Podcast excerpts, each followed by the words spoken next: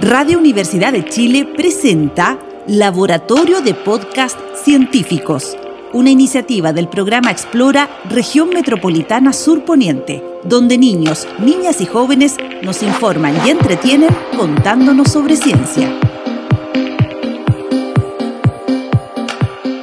Estimados oyentes, somos estudiantes del Colegio La Misión de Carrera de Tango y les invitamos a escuchar nuestro podcast que hemos titulado Viaje al Centro de la Depresión.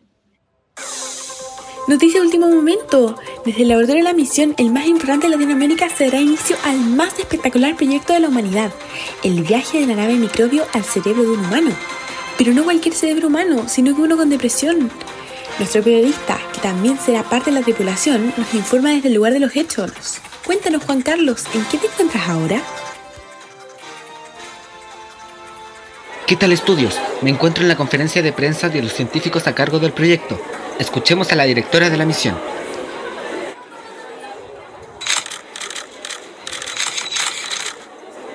Tal como les comentaba, haremos ingreso a un cerebro con depresión. La depresión es una enfermedad muy frecuente en todo el mundo y se calcula que afecta a más de 300 millones de personas. En torno a ella, siempre han existido varios mitos y errores, como por ejemplo, se cree que es solamente un sentimiento de tristeza o que a las personas se les pasará solo si ponen de su parte o toman medidas que te sugieren, como salir a la calle, tomar sol y que con eso te sanas. Con esta visión vamos a introducir en el cerebro de un humano y buscaremos el lugar que presenta problemas para intentar de mejorarlo. ¿Podrían explicarnos, y también para nuestra audiencia, cómo es posible lo que están diciendo? ¿Introducirse al cerebro? ¿Cómo? Entiendo, entiendo. Yo te explico. Hace varios años ya, un grupo de ingenieros y científicos diseñó una máquina que reduce el tamaño de los objetos y seres vivos a nivel celular.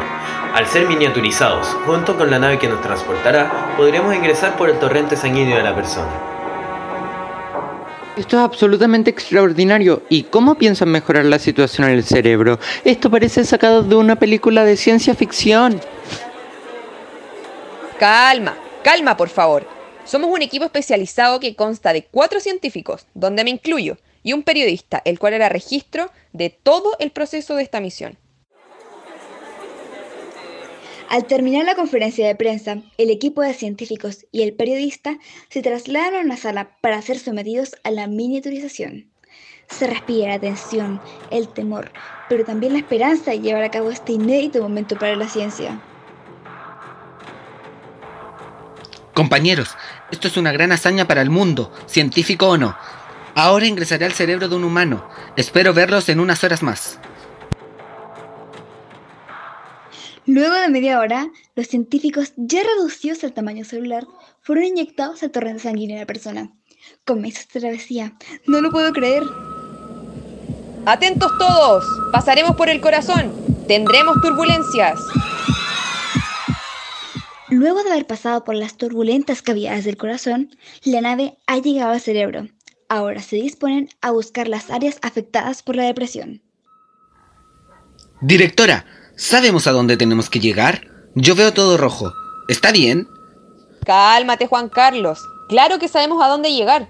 Tenemos localizado el lugar. Es el sistema límbico. Esa es la zona afectada en la depresión.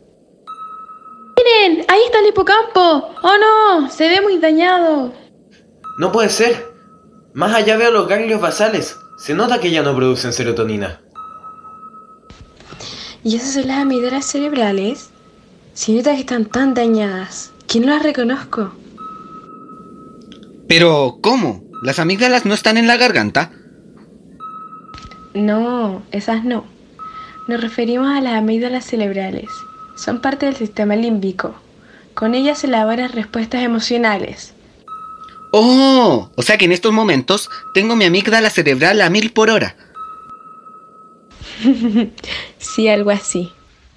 Mientras conversan Juan Carlos y la científica, el resto del equipo se prepara para salir de la nave con trajes especiales, como los de los astronautas, para inspeccionar de mejor manera el daño en las áreas cerebrales. A poca distancia se encuentran dos microglías observando estos extraños seres rondando por las neuronas. Oye, hermana, ¿qué onda? ¿Quiénes son esos? Vamos a revisar. ¡Apúrate! Las microglías son células que defienden el sistema nervioso y acá nuestras hermanitas han detectado algo extraño. Sin embargo, el traje especial de los científicos evita que sean destruidos. Nada extraño. Ya, vámonos. Mejor le voy a contar al Lucosito. ¡Ella, la sociable! De vuelta en la nave, los científicos analizan las cantidades de neurotransmisores extraídas de las células y con preocupación revisan los resultados. La cantidad de serotonina es casi cero. La dosis de dopamina también está muy baja. ¿La dopa qué? ¿Y qué harán al respecto? Ya, cálmate, te explico. La dopamina y la serotonina son neurotransmisores y son mensajeros químicos. Estas sustancias comunican a las neuronas con otras células de nuestro cuerpo para que todo funcione bien. Y lo que observamos ahora es que hay escasez de estas sustancias en el cerebro de la persona. Ya muchachos, llegó el momento de mejorar esta situación. El equipo de científicos se dirigen a sus puestos de control dentro de la nave. Presionan una serie de botones, palancas, haciendo que de la nave emerja un gran cañón con una carga de medicamento. ¿Estamos listos? ¡No! ¿Qué van a hacer? Todos atentos. Se inicia protocolo de terapia farmacológica. 3, 2, 1. Impresionante, como si fuera un carro de bomberos tirando agua a un incendio, el gran cañón que sobresale en la nave lanza un chorro de medicamentos sobre el tejido nervioso afectado. ¿Qué hicieron? ¿Resultó? ¡Ay! ¡No me quiero morir! Silencio, cálmate. Ahora saldremos a sacar nuevas muestras. Espera y verás. Nuevamente, los científicos sacan muestras de los neurotransmisores y dentro de la nave las analizan. Esta vez, los resultados son diferentes y alentadores. Muchachos, lo hemos logrado. Los resultados son buenos. Los niveles de dopamina y serotonina han mejorado levemente. ¿Y qué significa eso? Esto, Juan Carlos, significa que los síntomas de la depresión podrían estar disminuyendo, ya que los niveles de neurotransmisores mejoraron un poquito. ¿Entonces la persona está curada de la depresión? No. La depresión como lo entendemos hasta ahora, debe ser tratada con tiempo. ¿Qué sucedió? ¿Qué fue ese ruido? ¡No! Los leucocitos van a atacar a la nave. La han reconocido como algo extraño. Vamos, debe salir del cuerpo. Vamos muchachos.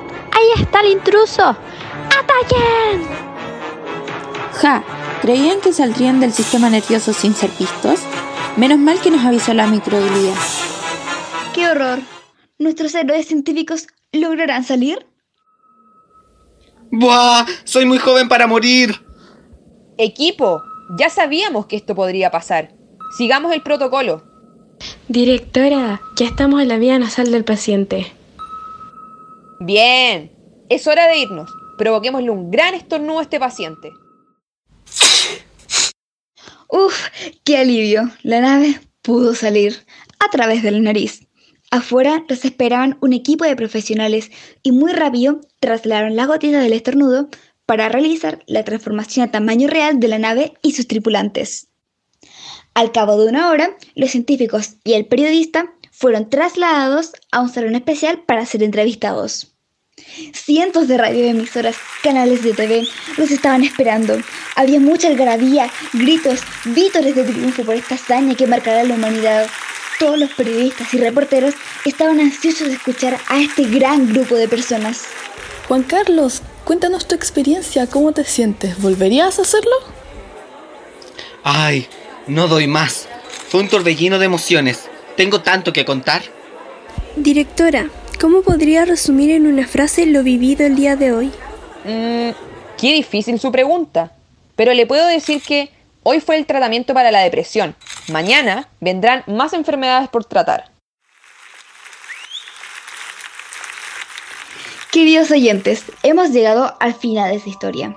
Así como decía la directora, el trabajo científico no se detiene. Hoy sabemos que los neurotransmisores, serotonina y la dopamina, en conjunto regulan nuestros estados de ánimo y nos mueven a conseguir algo que consideramos positivo. Si la cantidad de estas sustancias desciende, entonces presentamos síntomas característicos de un estado de depresión, como la profunda tristeza o la pérdida de interés en todo. La depresión tiene tratamiento, y buenos resultados si se mantiene la medicación, ya que estos elevan los niveles de serotonina y dopamina en el cerebro. Es un proceso largo que requiere ayuda médica, psicológica y familiar. Actuaron por orden de aparición Trinidad Marambio, Natalia Nervi, Tomás Mondaca, Catalina Mayorga, Ignacia Vargas, Anaís Daille, Sebastián Basáez, Uri Daille, Josefina Sepúlveda, Gabriela Emparán, Francisco Miranda, Antonia Lobos, Ilana Daille, Paula Torres, Anastasia Volvarán, en sonidos y edición, Valentín Barrera. Agradecemos a Explora, Radio Universidad de Chile, y a nuestra profesora de biología, Iris Gaete.